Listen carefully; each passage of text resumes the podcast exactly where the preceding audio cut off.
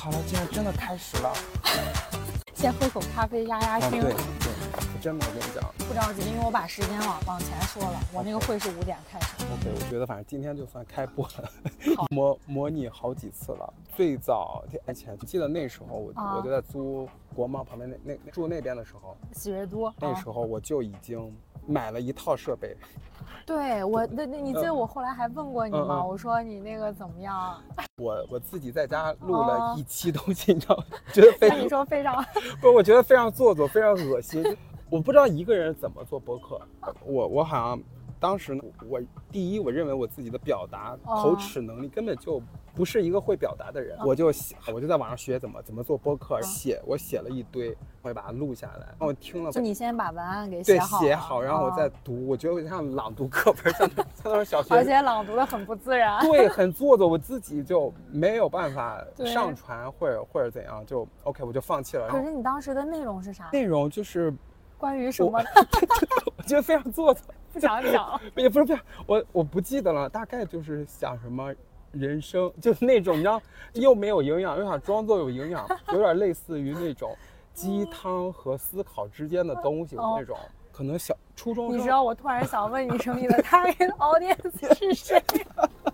我没有，你知道那那个时候想做的第一冲动就是，我觉得写出来内容有点像初中生，你懂吗？就那种有点那种非主流的文字，就那种。啊什么三十岁 怎么怎么地没有工作，我我我现在想想起鸡皮疙瘩，你知道吗？我我现在已经起了，对。跟大家说一下，做自我介绍。对、哦哦 h e l l o 大家好，我叫 Rico。你你你重来再重来一遍。Hello，大家好，我叫 Rico。Hello，大家好，我叫卡布。那说一下为什么要开始这个播客？我来，我先来说。哦好，我们有一个共同朋友，其实这一次又重新开始，我觉得是因为他。你记不记得在一个多月以前，就对对就我们有一次吃饭，对，有一个月了。对，是他先提出要做播客。对，其实是他先 提出的这个想法。对呀、嗯然后他已经在我们那次吃饭前一次，你们就约好你俩一起做。对我那天跟你们吃饭，他提出哦，我们仨一起创建一个播客。对我当时就很开心，因为每一次我们聊天，其实我自己是获得很多启发的。我觉得三个人也解决了我自己在那儿尬聊或者没有思想的那种那种方式吧。就可能要找话题，对不断地对找话题。对对，嗯，又兴致冲冲的，然后在准备要做播客这件事情，就发生了后面发生了很多离奇的事情对，情。发生了很多离谱的 事情。大概说完那，我们那个朋友他就去旅行了，对，旅行完回来，呃，大家都比较我沉默以后以后再说这个具体的事儿，今天就简单说，就他。反正就是他突然通知我们，在我们开录的前两天，他突然通知我们要，他要找工作或者或者要要退出。对，要退出，他有嗯自己个人的事情或者规划。那个时候我又我又陷入了新的沉思，嗯我们俩到底能做播客吗？其实是比较对，有怀疑态度，就我们两个人能聊啥？你就一开始觉得对三个人越多，你你其实越有安全感，你觉得哦我会话题内。容可能会更丰富一些。然后我在想，两个人能做吗？后来我就想，凭啥不能做？两个人为什么不能做？嗯为什么不能？对，一个人为 为什么不能？对，我觉得今天就就开始了。我觉得对，这就是为什么我们要做这个播客。来说一下我们的名字，什么生活？你先说说。呃，对什么生活的理解，我们希望这个频道其实就是一个非常非常包容性很强的一个话题，因为现在就有，因为我们各自也会在思考自己接接下来的生活应该是怎么样的，什么样才是我们自己喜欢要去过的那种生活。那什么生活？对，是可能在在这个对话之中，我们可能慢慢的会对我们各自的一些生活发生的一些事情，呃做一些讨论，做一些分享，呃但不是不是为了说教，是纯纯纯分享、纯好玩聊天。对，其实我我我自己的理解啊，什嗯么生活就是或者这个播客或者这个节目，也不说定位，我不知道要做成什么样，也不知道它未来会发嗯对发展成什么样对，，我们都但。我很确定有几个是不想做的。嗯，第一，不想演，更多的是记录真实的聊天，就是有那鲜活的劲儿，对，所感所思。是，因为我发现，呃不管是这个啊，还有嗯好多很容易陷入去演，在自媒体这个时代，就对，我一拿起话筒，或者我自己个人啊，你一打开，比如给我拍照，我立马就开始开始装想。要摆 pose，但其实没有抓拍那一瞬间我还看。发现，这种聊天，如果你做过多的设计，比如我们今天具体一定对，要我们聊要聊什么？对对，你太呃细致的去规划这个事情，我觉得那种东西按照这个套路去照搬对这个流程。对，有点像嗯演，就你写好了个剧本，你必须去演。对，我觉得那个东西就像你在故意完成这个工作，你会流失掉很多的灵感。我我我觉得是这样的。对，第一个是不要演，那嗯第二个是自然嘛。自然。对对对，因为我虽然我们以前见面的次数没有很频繁，嗯。可能我们大概两周或者一个月我们才会见一次，但包括之前刚刚提到那个朋友也是，我们在一起聊天，通常我们嗯。会聊得非常时间，一个首先时间比较久，然后再一个聊的话题会比较深，可能是我们彼此跟其他周围的一些朋友不会聊到的话题，三个人总是会有一些思想的一些碰撞，嗯。所以其实做这个也是希望。嗯能够把这种对话给记录下来，对对，不去定义必它，须什么影响，必须这个账号或者这个节目做成什么样。我们不是带有目的性的去去录这些东西，想我觉得也不能说没有目的性，我有目的性。我的目的性是希望我们这个交谈中，首首先是对自我有启发。嗯。你可能在别人看来，哎，这几个人在自嗨 或者什么样，但是也许你这个自嗨中能给一些人产生一点启发。一点一点思考。对，这嗯就是一种共赢的思维。我我是这样理解。你要是完全说自己啊没有目的性，有点太假了有。点儿也不能说装吧，这个到时候剪一下。对这 会有有一点装，这这可以剪。我觉得第三点是因为本身在去年到今年这个过渡的这个阶段，我们每个人其实都经历，不管是工作还是生活的很多事儿。做这个也是也是希望能在工作之余嗯给到自己一些事情，嗯，让自己的生活更丰富。我这是我自己的嗯体，会。我还嗯想到一个点的，不知道第三点还是第四点。我想到这，对不准说我觉得这是我们还啊制定的一个规则。对，反正我我自己是特别讨厌说教的一个人，就是的，因为我我后来刷了一些播客，哦我就发现他们有一种无形意识在说教。说教为什么这么呃来了一个旅游团，所以我们还能正常的可以吗？这不是有收音吗？OK OK OK，那就继续，不准说教。不准说教，对，OK，你觉得他们会影响我们吗？不然要不然咱俩把这个椅子把东西再挪到那儿，只是椅子换一下，哦你懂？你觉得还是说我们就坐这儿？还是搬到那儿？那两个人走没走？你觉得这儿，知道我感觉这没有没有办法，太嘈杂了。是，那先先先关了，对，可以哦关一下。只要没有认识的人就无所谓，哦因为你也他不认识你，对你跟他一面之这缘，这一生都不会再见了。对一面之缘。OK，回到嗯上一周，我来说一下，好，真的我觉得非常曲折，非常不知道啥意思。就我们这第一期播客已经录了第三次了，对，第一次就没录成，跟那个谁，另外一个合伙人一开始。对，第二上一上上一周录了一半，我来了旅游团之后，你又来了一个突突然的工作，工作对，这是第三次，今天一定要把它录完，OK？好，我记得上接着上一次聊，说了一下目目标，我记得说了目标就是这个频道到底是干嘛的，你好像还介绍了什么，是什么生活？对，你觉得什么生活？你又开始问我了跟，我们聊嘛 OK 这些都可以剪进去吗？你不要这个也说出来。没关系，可以剪掉。万一不剪呢，我理解的什么生活是一种思考吧。我我我我想好好的思考一下，因为我自己个人，其实我探索过很多类的生活。我我我简单讲一下，这个好像谁谁也没说过，那今天就跟你讲。我以前我总是在转换生活，因为我喜欢变，而且我觉得我是那种活在羡慕中的人。以前毕业，我期待过去大厂工作，进进入了大厂。对，你还进去了。对对对对，我进去以后，我就发现它不是我想要的生活。你说到这个，我差点忘了，你对曾经在大厂对过我待了一个月，我就辞职了。我发现，你可能刚毕业，在大厂好像很很光鲜，对，跟同学比好像很优越，对对，高薪你就比比别人多几千块钱，结果你没有周末，你没有生活。我曾经以为那是我想要的生活，后后来我又去了我喜欢的 fashion 行业，嗯时尚或者艺术这些行业。我进去以后，我觉得治好了我的购物狂症。在进去之前，喜欢买买买买买买，尤其我们那时候在伦敦生活，上上学就喜欢买买买。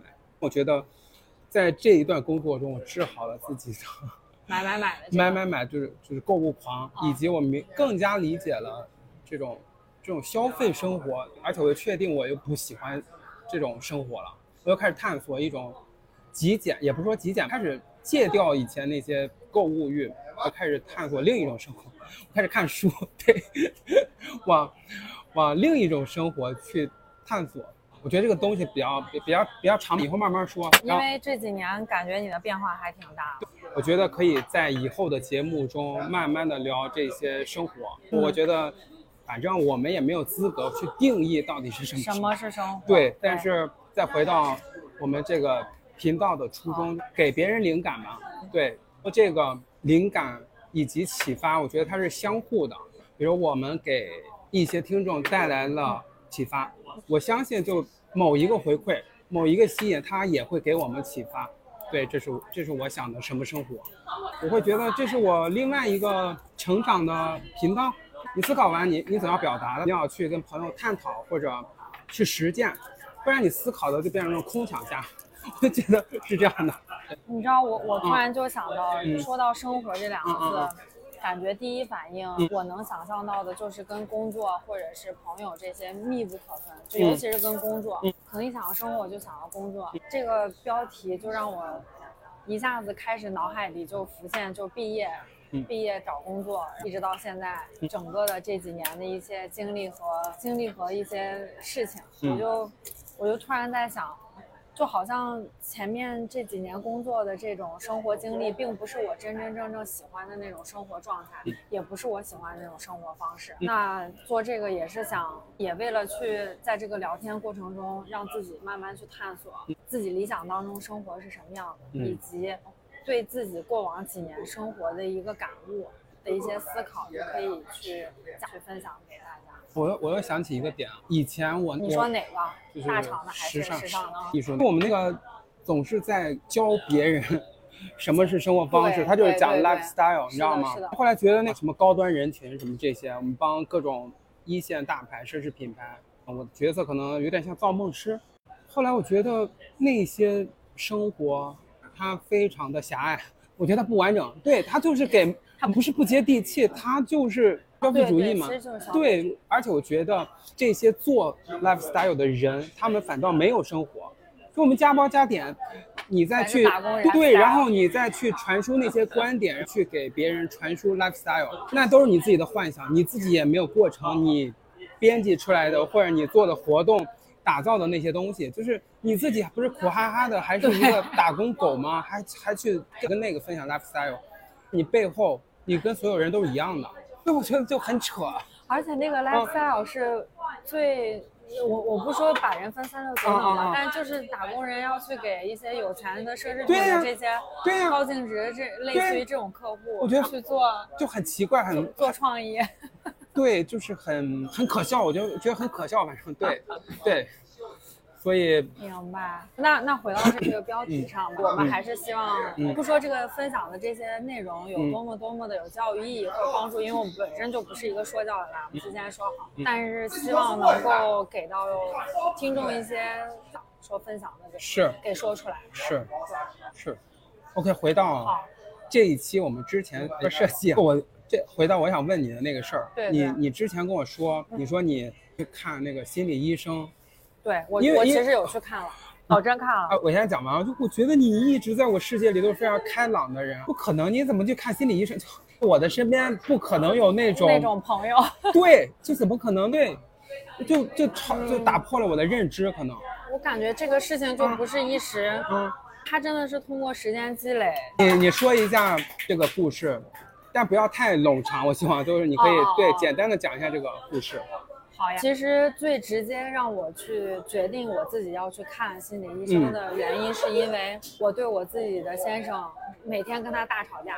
因为婚姻 不是因为婚姻，是我自己的情绪不好。OK，我先生他是一个非常情绪稳定的，他不会，他脾气非常好。因为工作上有很多不顺利的事情，导致我会把这些这些情绪会发散到家里面。呃，下了班之后，我会。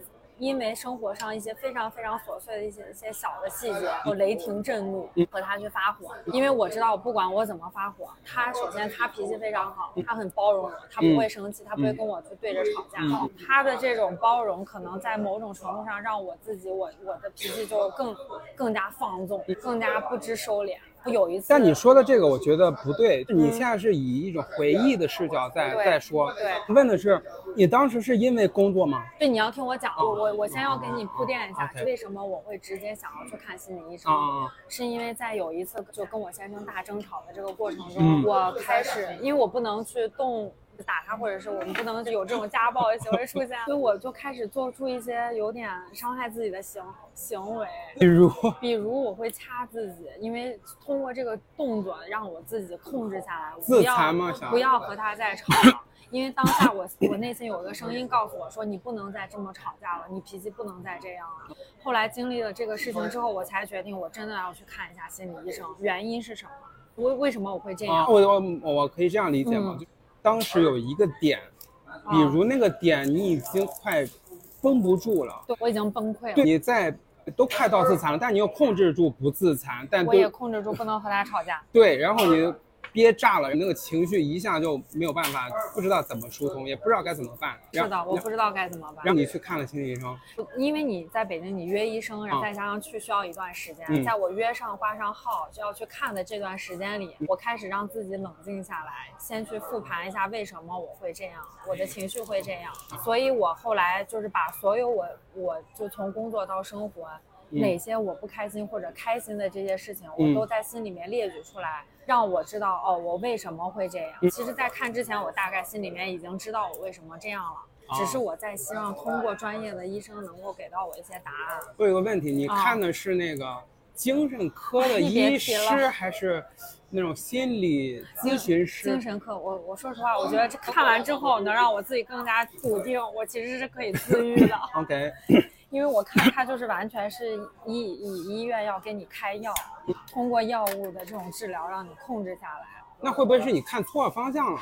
我没看过，首先，OK，所以我只是想说，我通过那个挂号去挂一个精神科，OK。你是怀疑当时怀疑自己精神？当然，我肯定精神有问题，所以我才会这样吗？OK，你是因为有精神什么抑郁科室，类似于这种的科室的名字，OK。所以我就按照他的那个分类直接就去挂的，OK，就是属于医院体系的。那我我觉得他是不是严格意义上的心理咨询师？他不是，他们有，但可能是我挂错了科室。OK，他就可能一来就把你当成病人，对，他是把我当。成病人，比如是你是什么抑郁症或者什么，就给你开相关的药。他他给我做了个抽血，给我做。为什么精神科要抽？抽血要查一些心脏什么的指数，你的血血血液是否正常？我知道。心电图。他可能在测试你是不是有什么狂躁症或者 内内一挂。对对对，要要看一下有没有这些。他还让我做了好几套心理测试题。那那也是咨询。是，但是这些和你的你的那个抽血和心电图，再看你答题的那个结果去分析。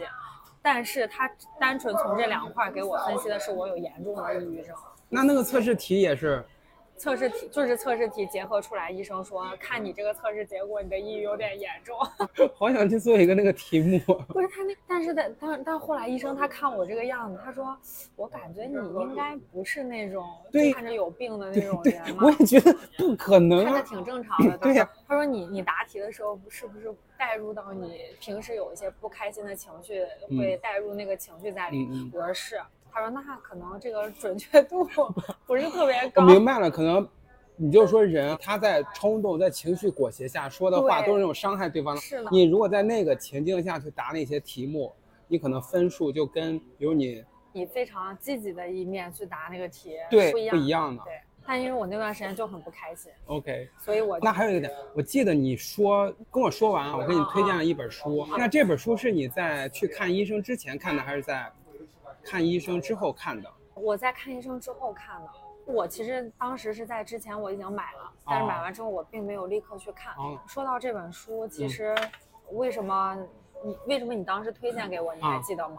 是因为我有一次在跟你，对对，你跟我抱怨，你是说工作上？哦，我想起来为什么推荐这本书，那次你抱怨你同事是不是在 PUA 你，对对对对不对？对，我就在问你们，就啊是说这个是不是一种啊，PUA？那那那再插一句，现在啊扯远一点，啊就是你知道你当时当下跟我问那个问题的时候，我觉得你同事没有 PUA 你，真的吗？对我那个时啊刻是那样认为的，但是后来一段时间我自己又去研究，专门研究了 PUA，你知道吗？它 叫《煤气灯效应》这本书，它可以说是 PUA 的始祖。对我又专门去研究了这个这个知识点，后来发现你那个同事是有在 PUA 的。但是可能我后来在想，他可能不自知的在 PUA 对这也我我想分享那个书的重点，就是其实我们现在在网上已经接触一些啊教你怎么什么是 PUA，怎么反 PUA，对，但是生活中有一类更可怕，是那种不知不自知的，他自己都不知道他在对，就是这种人他很擅长精神操控，但是他这种行为他自己都不知道。对，就是这样的，而且他认为他就应该是那样的，他不认不是刻意的去操纵，他分为两种人，对，一种是真的很厉害，是真正的精神操控大师，这是一类人；另外一类人是他不知道他自己在操控别人。但我后来我看完那我同事就是第二不止那，我看完那本书，我发现我爸就是一个无意识操控者，对他就是这样的。你不能用这个东西来形容一个好坏，我觉得这个东西跟你先天的成长环境有关系。后来我再去分析，结合我我我觉得我爸就是一个无意识操控者，他如果不开心，他会让整个家庭都不开心。对，他是那种人。但是你可以从现实角度抛开知识嗯，你会觉得他是个自自以为是的人，或者自我自私的人自私的人嗯。但如果用这套术语，但是他会用一些举动去操控身边人的心情，就比如吃我们一起吃一顿饭，一家人，他觉得这个不好吃或者不符合他的心意，他可能就会做出一些行为，让你整个这个大家都不开心。，对的，是这样的。跟我姥爷好像。对，就是就是这一类人就就有一点，他可能会一点一点，其实我我和我家人都在被他的操控中，因为他就会发脾气或者怎样去想，久而久之我们就会就觉得他是那样的，我们应该让着他或者呃迁就他的想法。对，然后你时间长了，你就其实，在无形中已经被他操控了，对。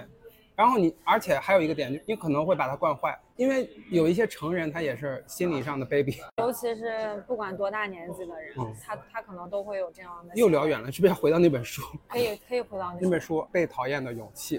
嗯因为我我我推荐给你听过吗？这本书你从来没听过吗？我，没听过，因为你知道我私下我不爱学习，我也不是。我真的不爱学你。你不要跟听众说，好像我是那种爱学习的人设，不不不不，我不爱学习。我才是。我我也很爱玩的。我真没有听过。你你你给我发完之后，哎，对，你还挺相信我的。因为我知道你看了很多书，而哦且本来之前嗯聊天，因为你你、嗯你是一个非常自信的人，就是不是我说这个自信指的是你不会被人轻易的所影响，因为你记得吗？我嗯其实不止一次去跟你有抱怨过工作同事的这件事儿。我记得有一次你在微信上跟我说了一句话，你当时说的是我不明白你为什么呃会被他影响，因为通常在我看来，这是你的原话啊，你说。通常在我看来，我只要下了班之后，这个人跟我没有任何关系，嗯我不会把这个公公司的什么同事或者工作的事情带入到生活去，嗯它不会影响到我下班之后我个人的生活的。对你当时跟我说这个，对，但是我会，我当时真的很会，我就会整个一天下来我就很不开心。所以我觉得这是一个自我管理的能力。，对，就我以前也会把生活和工作混淆，工作的朋友都跟生活里就没有区分，但后来有一些能做到。但是我发现你把那些带回家干什么？对你当时就反嗯问我为什么你会把这些情绪都带回家，我就因为那一长时间就还是那段期间导致说我我生活很不开心，所以嗯才会衍衍生出我去看心理医生这件事儿我就重新思考了一下，从去年到今年整个工作跟同事他们相处的这个模式状态，以及后来看了你。就看了那本书，我就把自己带入到青年的那个角色里面。那可能我对方是个智者，我有的问题其实跟那个青年人的问题是一样的。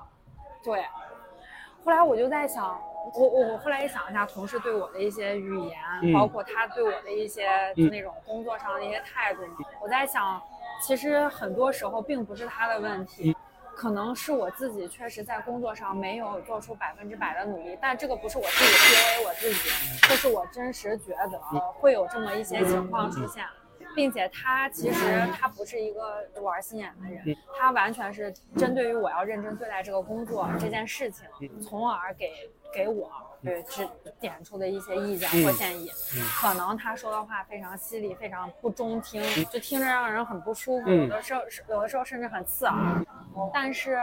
但是做完这件事情，其实我们就翻篇了，他是不会去记仇的，并且这个事情我硬着头皮，我依然是把它有了的。嗯那那我都既然已经做了，我为什么就不能真真正从内心去接受它？我带有什么情绪，又有什么意义？我就这么想。后来那个书里面不是写说关关于人际关系的一些嗯讨论，包括包括其实我们其实会去误判对方说话的一些意思，带入到自己那个情绪里面去嗯判断别人。我感觉那说的就是我，包括像人际关系，包括像如何去理解对方讲话一样的。下雨了。下雨了，对，而且那个时候我会觉得这个工作，呃，因为周周围的同事都太优秀了，他们的学历和能力，包括在这个公司的资历，都远远超过我。那我何德何能？我就感觉自己何德何能？那我不应该就以以一个非常低姿态去好好学习，在这个里面进行一个自我的一个提升嘛，是吧？嗯并且我的团队就整个团队的同事非常非常好，非常友好，然后工作时间又非常的灵活，我就觉得我自己不应该产生这些抱怨，因为有很多人上朝九晚五这种工作很难受，那我至少不需要这么去坐班打卡，那就已经在自由程度上超过了很多人了。我就觉得我的心态其实是有问题的。那现在还是觉得心态有问题，当时心态有问对，当时其实现在已经转过来了，嗯我现在不会那么想了。嗯再加上公司的这些变化，后来我就在想，即使说以前我自己认为高高在上的一些领导或者管理者来讲，嗯可能可能他们是这个平台赋予了他们的一些角色，可是脱离了这个平台，他们其实也是普通人，我就没有必要因为。他们的一些角色跟他们的一些 title 而吓到自己。对我之前会因为这些会吓到自己。对，你说你说的这个点就是课题分离，对对对，课题分离你要看清楚那是他的课题，你就你就会很很清楚他的角色，你就看到，哎，他不只是这个老板，对他身上背负着很多的责任和任务，他在那个角色中必须说那个角色的。我也觉得这不只是这本书，就很多书后来我理解了，就很多人喜欢讨论 PUA，我觉得在你讨论 PUA 的时候，他根本就不理解什么是 PUA，对，对他就是他，那但是什他么都要讲 PUA。对他不去想下一步，他再多想一步，我遇到了 PUA，我该怎么办？你只是区分出它是不是 PUA 有啥意义呢？它就是 PUA，你能逃离逃离出它的 PUA 吗？它不是 PUA 又怎样？你还是痛苦。所以很多人不去想下一步，他就喜欢在网上看什么是 PUA，什么不是 PUA，开始跟朋友扯，他在 PUA 我，抱抱怨我，他不去做下一步，我该怎么办？但我觉得你看完这个书以后，你再做我怎么办？我在感觉我自己救赎自己，因为我不希望我这个受到婚姻受到影响，嗯我也不希望我的真真正正我的心情和我的工作受到影响。它真的会影响到我所有的那种生活的节奏。但但后来我再我再来补充一点点这个书，我啊我后来的理解跟你分享，嗯。就有很多人这我觉得它是心理学派的一个入门书籍，它一共分为三大派，一个是弗洛伊德派，啊一个是荣格派，那两个就是探究你心里有没有病，就是那一套，对就是什么原生家庭，说那一套，就有很多人说你童年受的伤痛，你要用未来一辈子来疗愈。阿德勒他算是他俩的门生，对，但我具体忘了是他俩谁的，应该是弗洛伊德的徒弟，他就是非常有反叛精神，他觉得哎不对，对，他说这个人你有问题那也是过去的事儿，对他有提到这就，所以他这本书的重点是你从这一刻起我该怎么办，这才是重点。对。但是有另外一派心理学说，你有病，我要治病，你要治一辈子，你就去看心理医生，你天天去治病，你天天去聊那个伤痛。但我觉得他给我们一个解题思路，就是哎当下这一刻我该怎么办，我要做什么，这是考验的勇气要讨论的事情。我觉得，我我在回忆那本书里的对比我们另外一个朋友，就那个谁啊，他就会陷入到啊原生家庭怎么怎么低，父母怎么怎么都低，对他的一些对啊他一聊三句，他就是受害者心态。包括我们后来跟他的受害依然是受害对，够者心态够，够太，就我们一跟他对话，他就是受害者。你太凶了，或者你太直接了，不照顾我的对感受。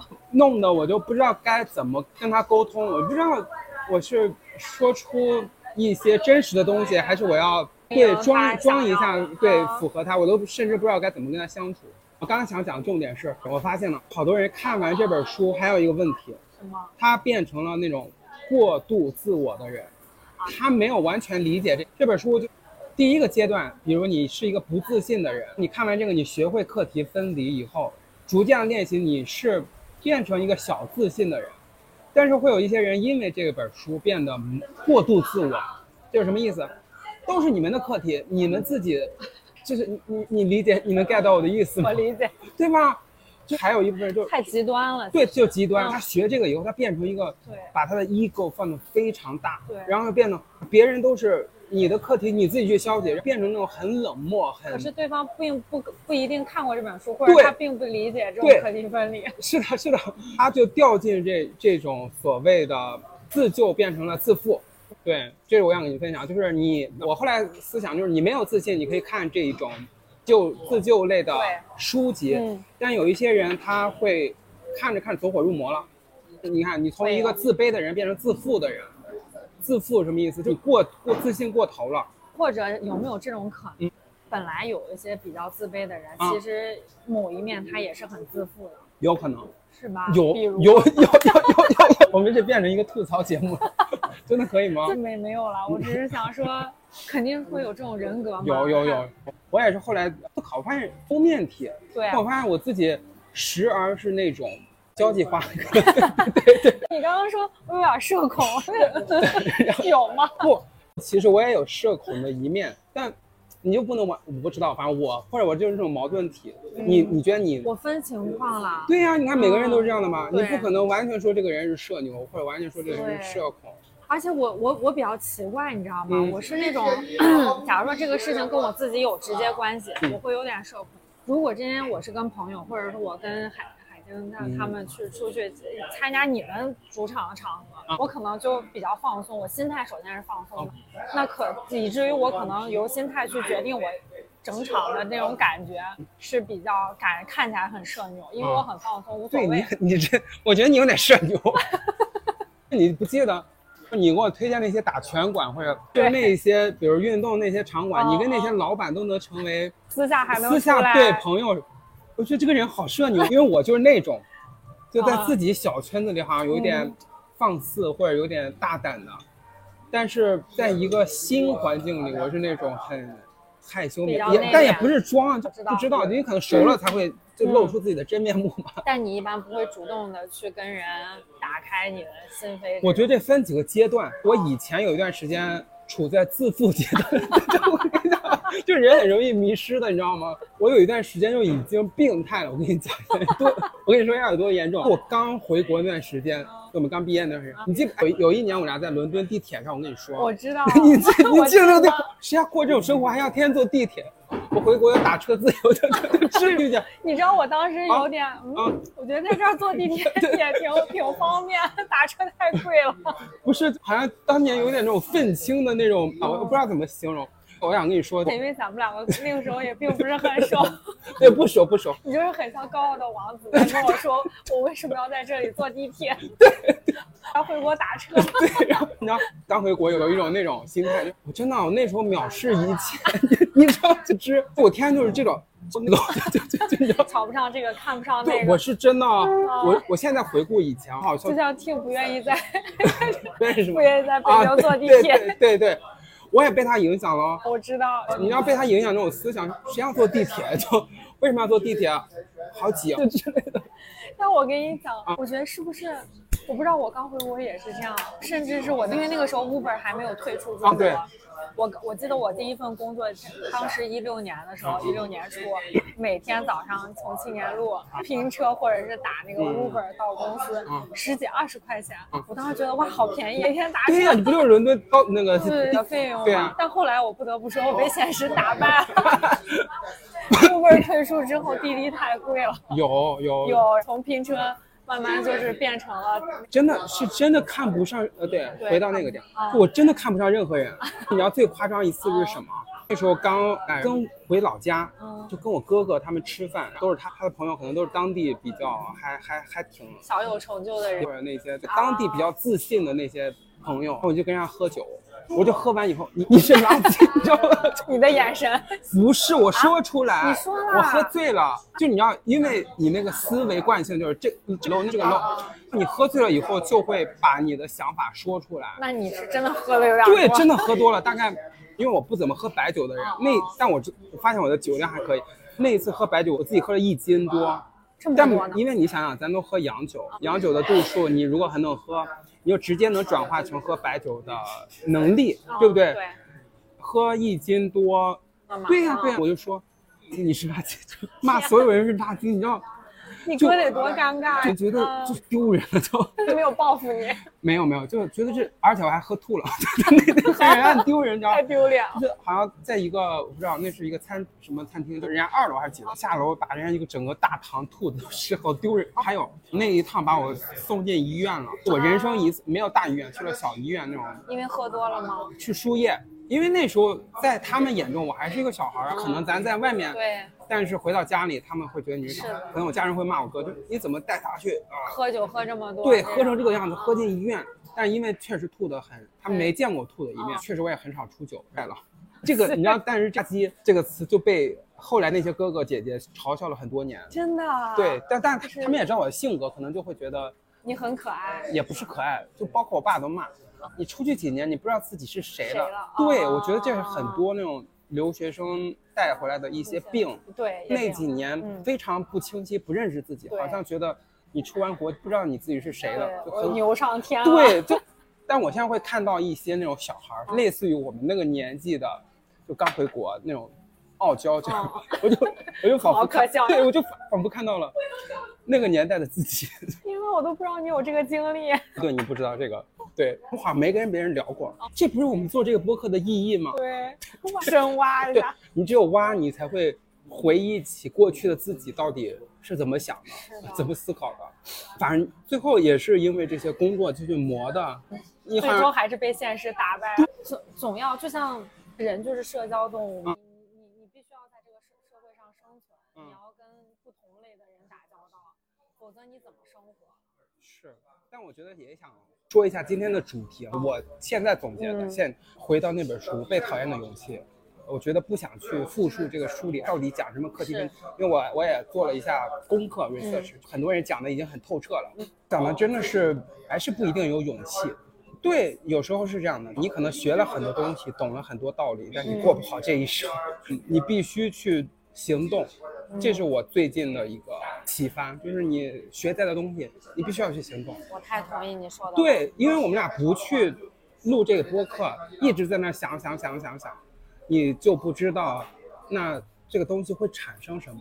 我们就纯在浪费时间。对呀、天天去想，天天在干什么？对，还有一个点就是 你又要吐槽 那个那个点又要吐，改成改成一期再再再再说。对，那这一期还有啥想想？因为呃，我我会补充，我就你说你刚刚提到一个点，就如果不去行动，对自己想办法，嗯你就一直停留在这里。同样，我觉得我们肯定会遇到很多让自己比较困扰的事情，嗯但如果某一件事情我们停在这了，想办法解决了，那停在这里，你不要去抱怨嗯为什么。我没有一个好的结果，或者我没有一个好的收入，因为你根本就没有真的想办法去解决这个事儿，对，是吧？是还有一个点想传达，你说这个我又连接想哦强开了，很多人就去抱怨这个人的条件好，那个人的嗯条件好，他能，他他他家怎么怎么样？嗯我想说，那些家庭条件好的人都非常努力是，的，我都不知道这些我我身边的人对他，你就会发现他家里优秀，他这个人也很优秀，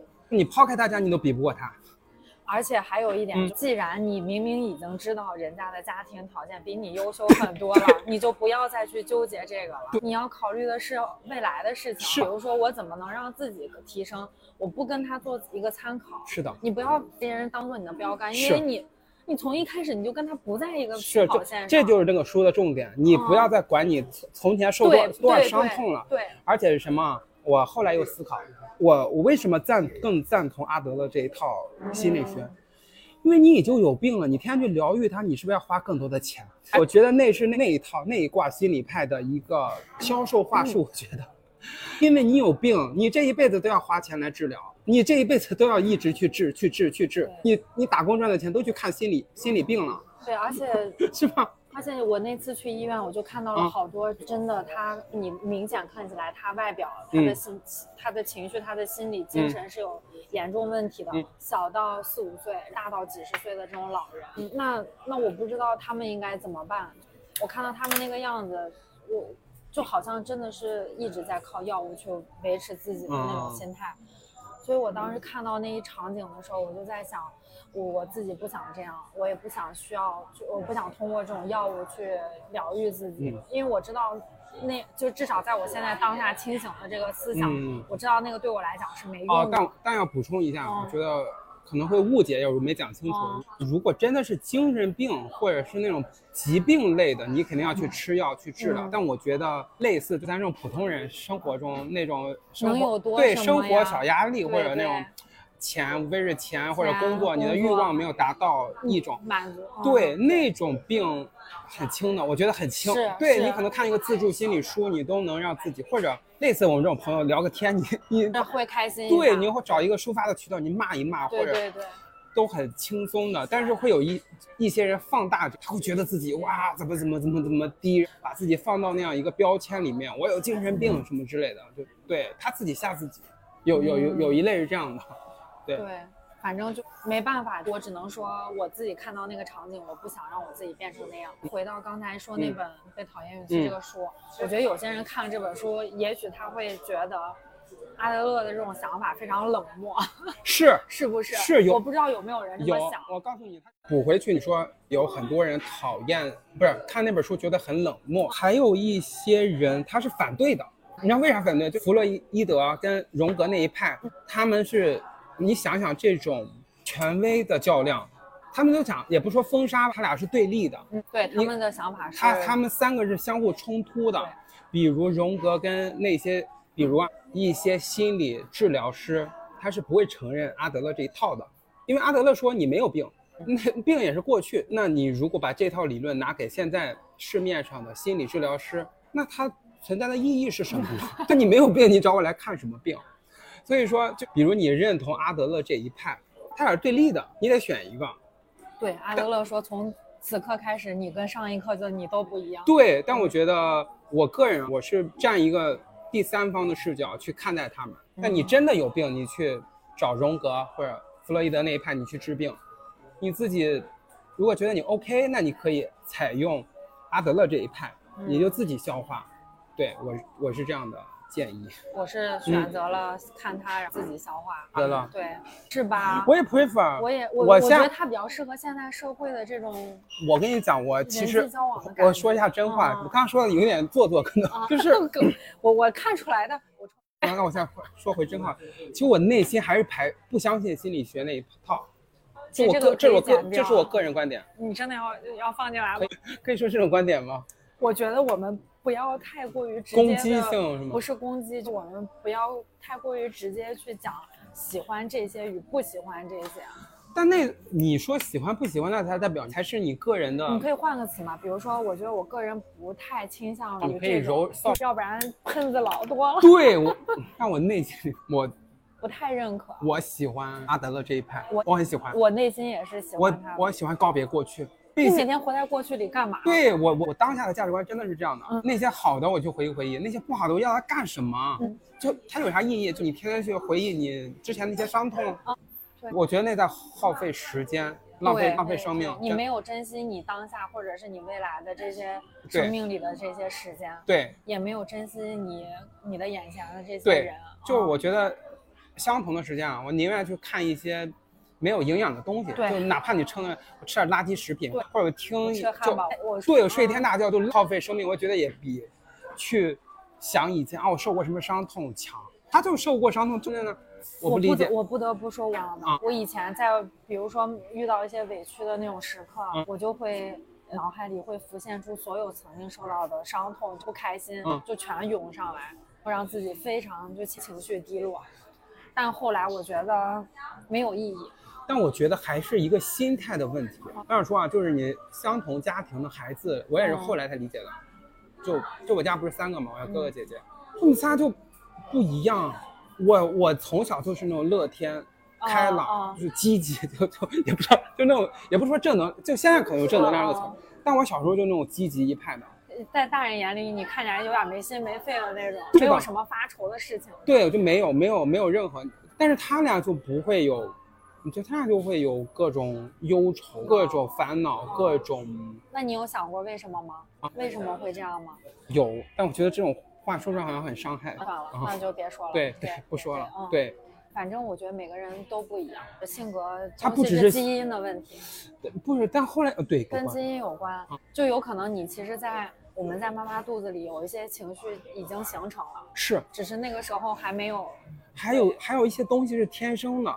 最近好像我跟我妈也在讨论，好多小孩儿，你在他小时候，你基本上就能猜出他三四十岁过得什么样。嗯我们在列举我们家族，就不是一个科学的东西哦，就可能是一个，也不是迷信的东西。啊，我们在分析我们家族，就我妈的那边的小孩，或者我爸那边的小孩，就是这几个小孩，他从小你就看出他很聪明，你就知道他，比如那几个姐姐哥哥，他们现在三四十岁，都已经小有成就，赚到一些钱，过得很幸福。我们发现这是小时候注定的，那他们小时候是什么样的？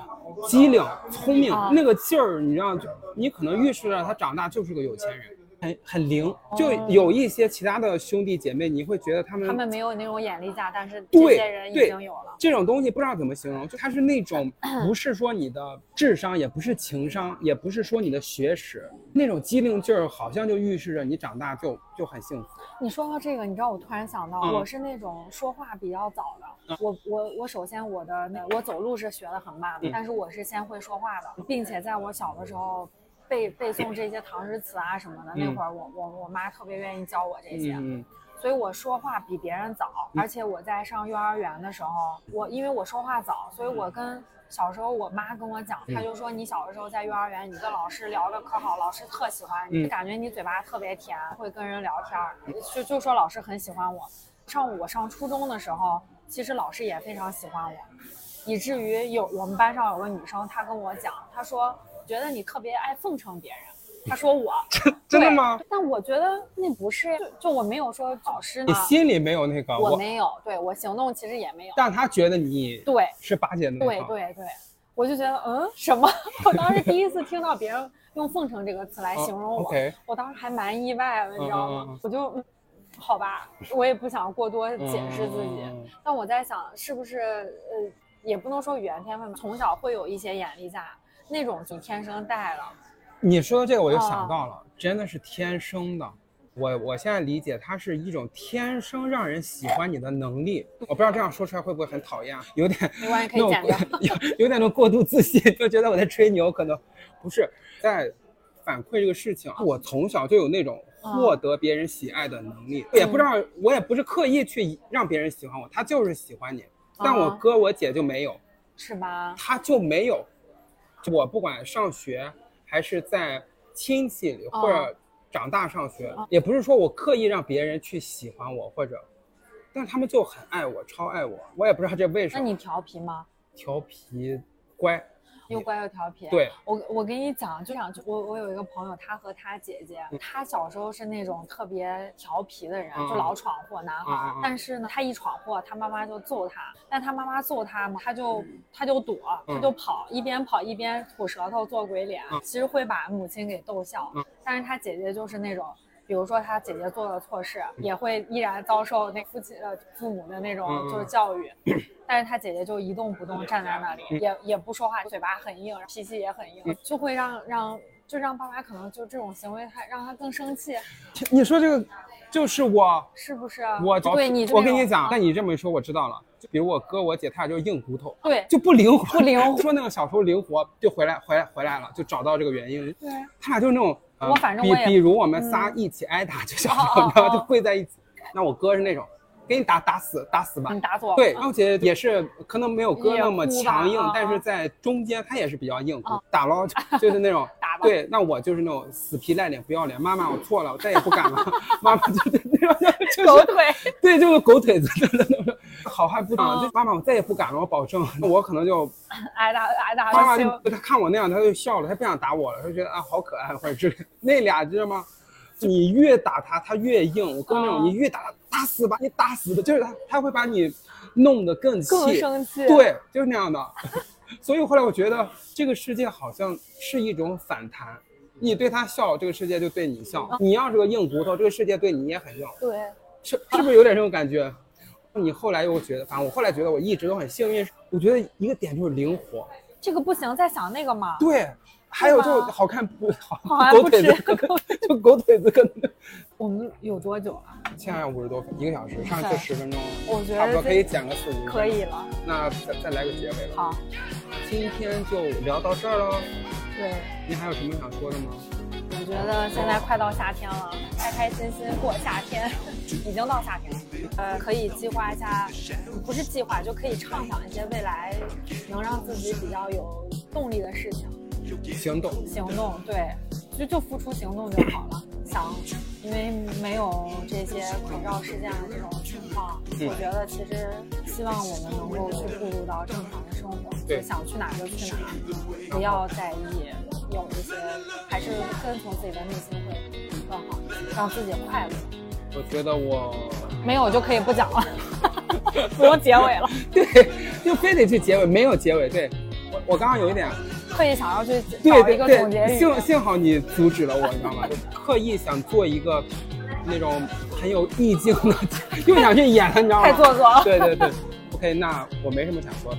好，我们见，下期见了，拜拜拜，拜拜。